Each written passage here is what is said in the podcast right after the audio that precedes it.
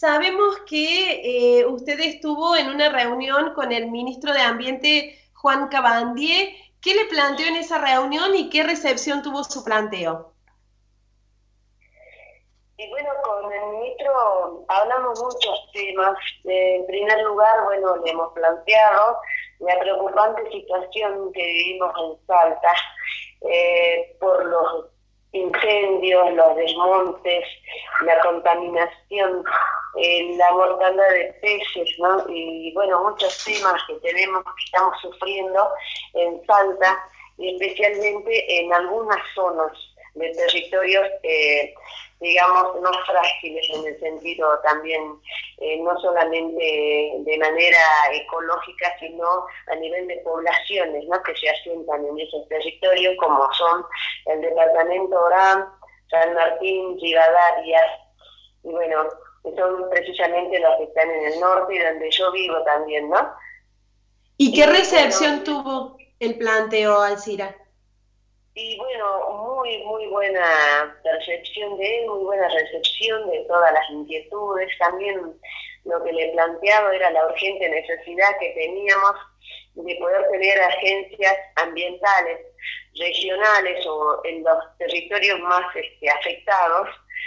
Eh, y bueno, él me dijo que para el año, posiblemente en el presupuesto próximo, tenía pensado tener eh, algunos fondos para hacer esta idea que ya aparentemente está dentro del ministerio. Y otra idea también que le he planteado de poder tener nosotros en la, en la educación, que también era, le planteé como un proyecto de ley que me interesaba impulsar, y es que la educación ambiental en las escuelas eh, sea un eje transversal en la educación, o sea que se pudiera poner como obligatorio y como materia principal, ¿no? Del cual eh, también eh, eh, pueda, a través de la cual se puedan articular las otras áreas de aprendizaje. Y también, bueno, me dijo que ya esa idea la tenía el presidente de la Nación y que muy pronto iban a, iban a impulsar un proyecto de ley para todo el país también en ese tema que yo le, le planteo que me parece urgente, ¿no? porque con todos los, temas que tenemos de cambio climático, de, contaminación, de calentamiento global, eh, si no empezamos por las escuelas, por la niñez, a impulsar esa, esa mentalidad de costumbres, hábitos, de defender y de cuidar el medio ambiente, eh, muy poco íbamos a poder hacer a futuro porque si no hay conciencia también en la población, conciencia ambiental, si no hay una reglamentación, si no hay un Estado presente que acompañe políticas públicas de cuidado del medio ambiente, que no, no teníamos realmente un futuro por delante eh, bueno, digno para todos nosotros, ¿no?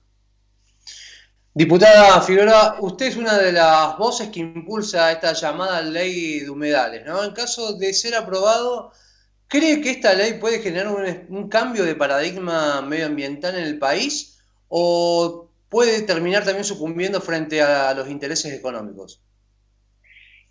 Y bueno, yo llegué tarde para el debate prácticamente de esa ley, pero sí este, la estaba siguiendo como cualquier ciudadano común, ¿no? De lo que estaba aconteciendo en, en, la Cámara, de ese proyecto también. Y realmente eh, creo que va a ser, eh, sí, es parte, digamos, de lo que nosotros queremos impulsar, de ese cambio hacia la protección, ¿no? Del medio ambiente.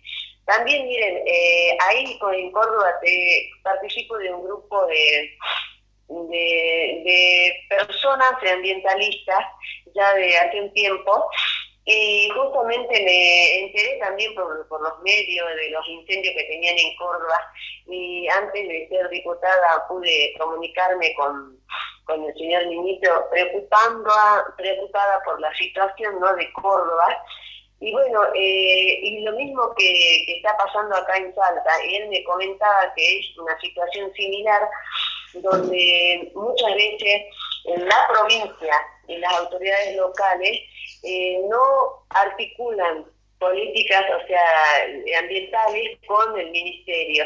Y el ministerio no puede directamente tomar decisiones sobre el cuidado de los territorios si el gobierno local o provincial no se lo solicita en el caso de los aviones hidrantes, por ejemplo, de las brigadas, para calmar los incendios. Esto ha pasado en Córdoba con muchos muchos días, digamos, de incendios que tuvo y no se pudo hacer nada prácticamente, Nación no podía intervenir. Lo mismo nos está pasando acá en Salta en estos días, que ya llevamos más de dos semanas y bueno, ya todo este día que he estado acá, desde que vine de Buenos Aires, me aboqué a, a hacer que las autoridades locales y provinciales soliciten esa ayuda, ¿no? Al Ministerio de Ambiente, bueno, estoy todavía en eso, y no han logrado enviar los aviones hidrantes, acá seguimos con incendios. Bueno, hay muchas cosas que hay que cambiar y mejorar, ¿no? En eso también estamos armando con mi equipo una propuesta para hacer, bueno, como ahora está de moda la palabra salting, ¿no?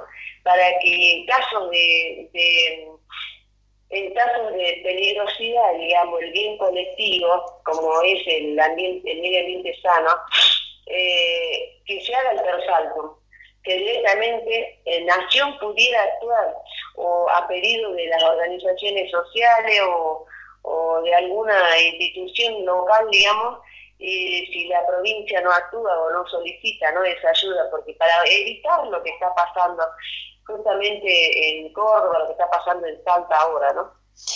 Recordamos que estamos hablando con Alcira Figueroa, diputada nacional por Salta, que asumió el pasado 7 de octubre. Diputada Figueroa, ¿qué significa en su caso, no, militar la ley por el aborto seguro, legal y gratuito en Salta?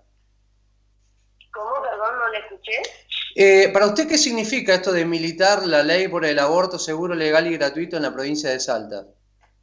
Ah, bueno, eh, es un tema también un poco, digamos, eh, difícil para trabajarlo eh, acá en Salta, pero no imposible porque nosotros tenemos, ustedes sabrán, una de las pocas provincias que no adhirió, no adhirió a la ESI, a la educación eh, sexual integral en las escuelas. Hay una fuerte resistencia ¿no? a todo lo que es este, derechos de las mujeres, ¿no? Y acá, por ejemplo, si bien es cierto, el movimiento feminista es muy importante acá en Salta, casi el 50% de las mujeres está a favor de la despenalización del aborto. El otro, la otra parte no, y especialmente hay presiones muy grandes eh, de los sectores, digamos, eh, del área, eh, más que todo de los hombres, que están a cargo de los hombres, y de la iglesia, eh, donde se oponen férreamente a esta ley. Pero bueno, para mí lo que significa eh, es eh, tener, si es que aprobamos esta ley este año, poder tener políticas públicas accesibles para las mujeres sin recursos, porque el aborto existe, es una realidad, se lo practica y bueno, a veces muy hipócritamente se la oculta a la realidad, se niega a la realidad. ¿no? Y entonces eso no nos permite cambiar, avanzar o buscar soluciones a, esa problemática que se plantea. Y el tema es también que el aborto, bueno, se lo practica y las mujeres que tienen, bueno, dinero pueden acceder a una clínica. Y las mujeres pobres eh, generalmente acuden a métodos artesanales o caseros y terminan en un hospital desangrándose. Y no solamente que en algunos casos este, terminan con la vida de las mujeres eh, con secuelas o bien y también lo peor del caso que terminan judicializadas o criminalizadas o denunciadas por practicarlo. Yo creo que con la ley se va a, poder acceder eh, a que la mujer pueda decidir sobre su cuerpo y también eh, desde el punto de vista que hay situaciones que son eh, extremadamente violentas, ¿no?